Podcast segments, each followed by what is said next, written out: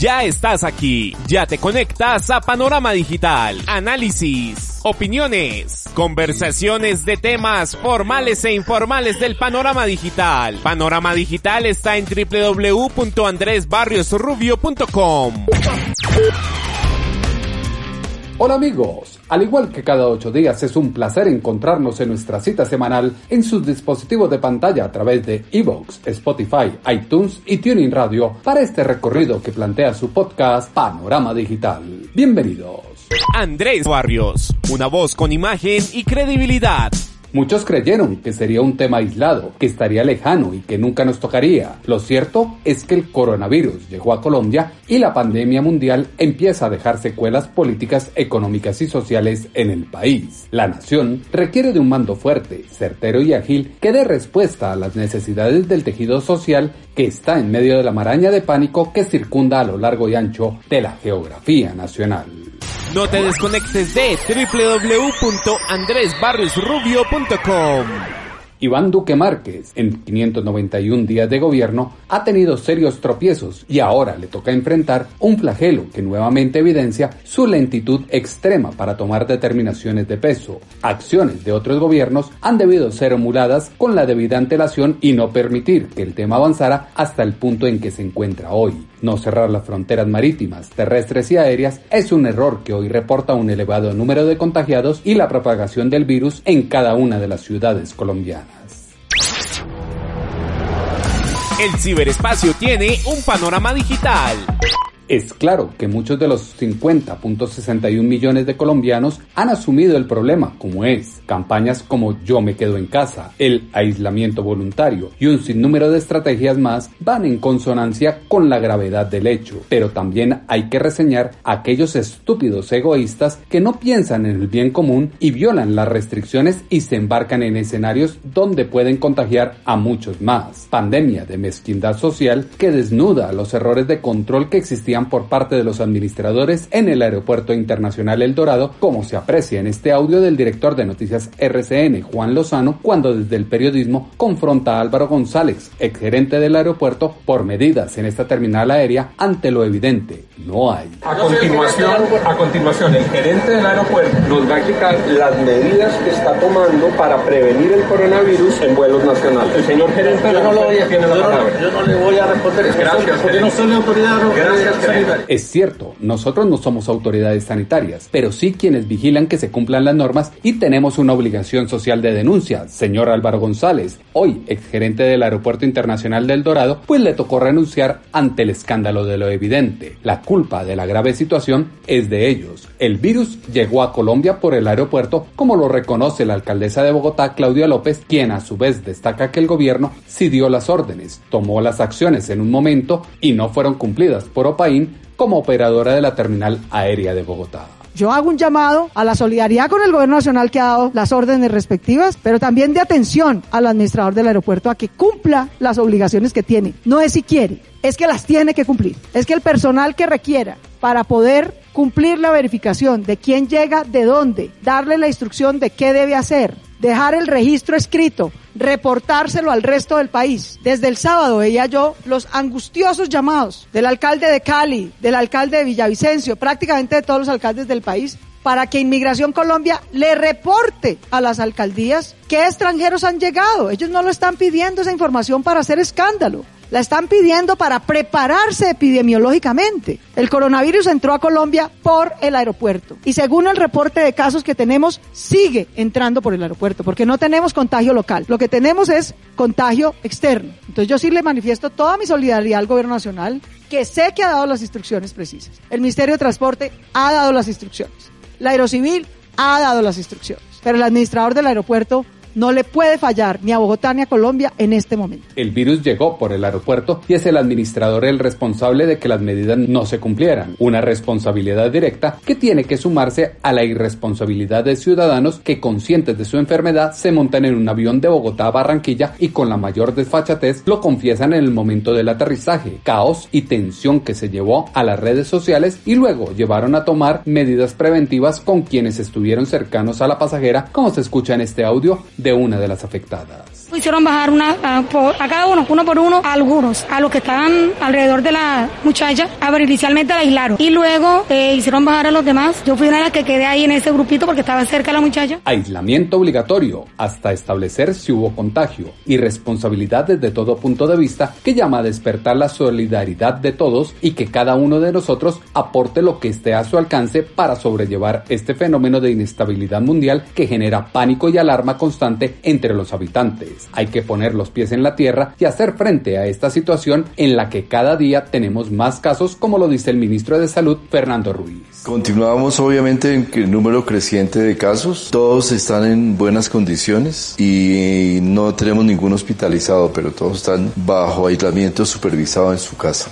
quiero hacer una recomendación muy importante a la ciudadanía. En, en, los momentos en que nos encontramos donde hay toda esta demanda de servicios y esto se va a volver más complicado en el futuro, se, de acuerdo a cómo progrese la epidemia, la recomendación que estamos haciendo a nosotros que hacen en los Estados Unidos, si usted tiene unos síntomas de gripa, solamente gripa, catarro, eh, flujo nasal, algo de fiebre, no vaya al servicio, no vaya a un servicio de salud. En este momento incluso es un riesgo ir a un servicio de salud porque nosotros estamos iniciando lo que se llama el pico el pico epidemiológico que es en este mes y los dos meses siguientes donde se incrementa la frecuencia de las enfermedades de las infecciones respiratorias. Entonces lo que recomendamos es no vaya, la única indicación para ir a un servicio, buscar un servicio, es que usted tenga dificultad respiratoria, es decir, que, que, le cueste trabajo respirar, que tenga una situación en la cual usted o el niño o su hijo o su esposa realmente lo ve que tiene dificultad respiratoria. Un niño se nota porque tiene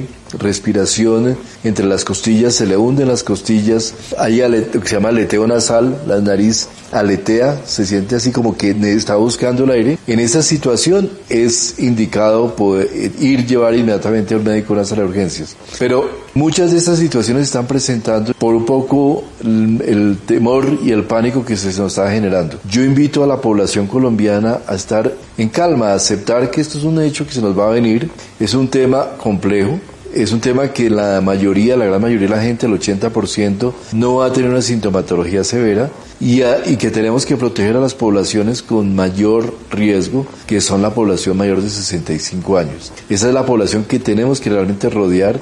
Hay que recomendar incluso mm, iniciar el autoaislamiento voluntario sin abandonarlos y eso es la, ese es, así es como debemos manejar este tipo de situaciones, sin entrar en pánico, sin tener, sin hacer que, la, que realmente entremos en una situación social muy compleja sin el pánico que nos va a llevar a una situación social compleja. Debemos asumir lo complicado de la situación, hacer frente con responsabilidad social y acatar las medidas que toman las autoridades, como lo dice Claudia López, alcaldesa de Bogotá, quien ha asumido los hechos en acciones adecuadas y demuestra que es mejor prevenir que tener que lamentar. Quisiera decir que en coordinación con el señor presidente de la República, a quien ya le informé estas nuevas medidas que voy a anunciar hoy, las hemos coordinado como todas las medidas que vamos a tomando en Bogotá con el señor presidente de la República. Él ha sido previamente informado, nos ha expresado su acuerdo con las medidas que vamos a anunciar. Bogotá se mantiene en la alerta amarilla que decretamos desde la semana pasada. Hoy vamos a agregar nuevas medidas, básicamente en consonancia con las instrucciones que ha venido dando el señor presidente de la República. Por ejemplo, se redujo el aforo para la restricción de eventos públicos. Se pasó de 500 a 50 personas en el aforo de eventos públicos. Y otras medidas que ha venido tomando el señor presidente de la República del Gobierno Nacional, a las cuales, por supuesto, Bogotá se va ajustando y dando cumplimiento. Ya las voy a enumerar, las nuevas medidas de ajuste en Bogotá a las normas que ha tomado el señor, el señor presidente. Pero tal vez la más importante que queremos hoy anunciarle a Bogotá es que, aunque nos mantenemos en alerta amarilla, tenemos que empezar a prepararnos para lo que puede hacer ya no solamente un estudio en casa o un trabajo en casa. Quiero agradecerle a la ciudadanía de Bogotá que muy diligentemente, con mucha conciencia, con mucha cultura ciudadana, la mayoría de la gente que ha podido se ha quedado en casa, los niños de los jardines y del sistema educativo, como lo ordenó el señor presidente, están en este momento en estudio en casa, pero puede ocurrir en el tiempo, más adelante, que todos nos tengamos que quedar en casa, todos, no solamente los niños, no solamente quienes puedan trabajar, sino puede ocurrir que algún día en el tiempo nos tengamos que quedar todos en casa. Por eso vamos a hacer un simulacro. Bogotá se queda en casa, todo el mundo se queda en casa. Habrá restricciones a la movilidad desde el viernes 20 hasta el lunes 23, aprovechando que es puente, para realizar un simulacro de aislamiento obligatorio en casa de todo el mundo. Preparación para aislamiento permanente, cuidado en familia, que como en plan de contingencia es ideal para evitar mayores complicaciones en el futuro. La curva de crecimiento de infectados está acelerada y superando índices de otras naciones. Eso hizo que el mandatario Iván Duque Márquez tuviera que declarar la emergencia económica para hacer frente a la pandemia que nos ataca. Hemos tomado la decisión de decretar el estado de emergencia, de conformidad con lo establecido en el artículo 215 de nuestra Constitución Política. Anunciaré el conjunto de medidas económicas que acompañarán esta emergencia. Para proteger a nuestros abuelos, hemos decretado el aislamiento preventivo obligatorio a partir del viernes 20 de marzo a las 7 de la mañana. Hasta el 31 de mayo, todos los adultos mayores de 70 años deberán permanecer en sus hogares, salvo para abastecerse de bienes de consumo y de primera necesidad, utilizar servicios de salud, adquirir medicamentos y acceder a servicios financieros. Medidas de protección económica y a los adultos mayores. Preocupación latente de una población que ve cómo se afecta su rutina diaria y decaen las dinámicas de la industria nacional. Panorama complejo que pregunta qué en unos meses cuando se supere el virus y las consecuencias queden. Por ahora, el presidente Iván Duque Márquez habla de los tres factores críticos que enfrenta el gobierno. Como lo dijimos hace varios días, estamos ante el reto más grande que enfrenta la humanidad en muchos años. Tenemos en este momento ante los ojos del mundo tres situaciones de inmensa complicación. Una pandemia global que amenaza la salud del mundo. Tenemos una crisis en los mercados financieros internacionales que ha golpeado muchas bolsas y obviamente un choque muy duro en los mercados petroleros. Esa conjugación de tres factores críticos demanda lo mejor de nosotros, de nuestro equipo de gobierno, del trabajo conjunto de todas las entidades del Estado. Y es en ese sentido que nosotros tenemos claro que la primera prioridad que tenemos que enfrentar es atender las solicitudes del sector salud para poder proteger y enfrentar la pandemia. Triangulación que exige protección para enfrentar la pandemia. Y algunos aún se preguntan del para qué la emergencia económica que se declaró y esto es lo que dice el presidente Iván Duque Márquez. Nosotros, en el marco de la emergencia económica y social, estamos garantizando la provisión de recursos para el sistema de salud en esta situación. Que eso permita facilitar la adquisición de equipos médicos, que permita facilitar también tener a disposición capacidades de testeo mucho mayores, capacidades también de descentralización de los mismos en el territorio, pero también proveer recursos de liquidez a la red hospitalaria para que el sistema pueda tener una capacidad de respuesta. Por supuesto, reconociendo que esta es una pandemia global que ha afectado los sistemas de salud aún de los países más ricos. Afectación para todos sin distinción de estrato, raza o nacionalidad. Escenario que obliga a hacer frente a la coyuntura con apoyo económico del gobierno. El pánico no puede superar la prevención y el autocuidado que debe acompañar en este momento el caos. Interés común sobre el particular que llama a acatar las disposiciones de las autoridades sin minimizar o despreciar lo engorroso de la situación. A un clic de distancia está Panorama Digital. Atribulación, que plantea una serie de tareas pendientes y enciende la esperanza de la que habla Diego Torres en su canción, Sociedad, que sabe y quiere poder salir adelante de esta prueba que le plantea el destino, colectivo, que deja de lado el miedo para tentar el futuro y ante lo complejo del hoy empezar un nuevo camino, comunidad que pierde el miedo y se embarca en la aventura de resurgir como el ave fénix desde lo complejo, venciendo el pánico e instaurando la realidad objetiva de la sociedad y la vigencia de los estamentos que constituyen al sujeto eje de acción que apuesta por el bien de Colombia. Saber que se puede, querer que se pueda, quitarse los miedos, sacarlos afuera, pintarse la cara, color esperanza, tentar al futuro con el corazón.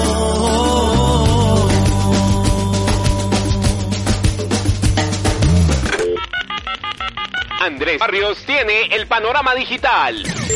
Los hechos que acá hemos desarrollado dieron pie a la columna de opinión de esta semana en pulso.com que hemos titulado Pandemia de Mezquindad. Sus comentarios, como siempre, los esperamos en la cuenta en Twitter, arroba a tutobarrios o en la página web www.andresbarriosrubio.com. Andrés Barrios impone su sello digital. Basta de egoísmos, todos unidos como colectivo están llamados a ser protagonistas del tránsito que se avecina para Colombia, sociedad del post-coronavirus que después de hacer frente a la emergencia sanitaria estructura planes de acción que se anticipan a la contingencia económica que se vislumbra en la convergencia con la polarización del país, actuación rápida que hace lo necesario para prevenir lo malo, situación que ha logrado unir a los colombianos en campañas responsables como Yo me quedo en casa, la proeza de profesionales que asumen su compromiso social para atender la salud del otro y la gallardía de funcionarios como el ministro de Salud, Fernando Ruiz Gómez, o la alcaldesa de Bogotá, Claudia López, que con inteligencia social han asumido el problema con la actitud política constructiva y positiva que se requiere www.andresbarriosrubio.com Panorama Digital. En ocho días nos volveremos a encontrar nuevamente en sus dispositivos de pantalla en las plataformas de Evox, Spotify, iTunes y Tuning Radio en este, su podcast Panorama Digital con Andrés Barrio Rubio. Ya estás aquí, ya te conectas a Panorama Digital, análisis, opiniones, conversaciones de temas formales e informales del panorama digital. Panorama Digital está en www.andresbarriosrubio.com.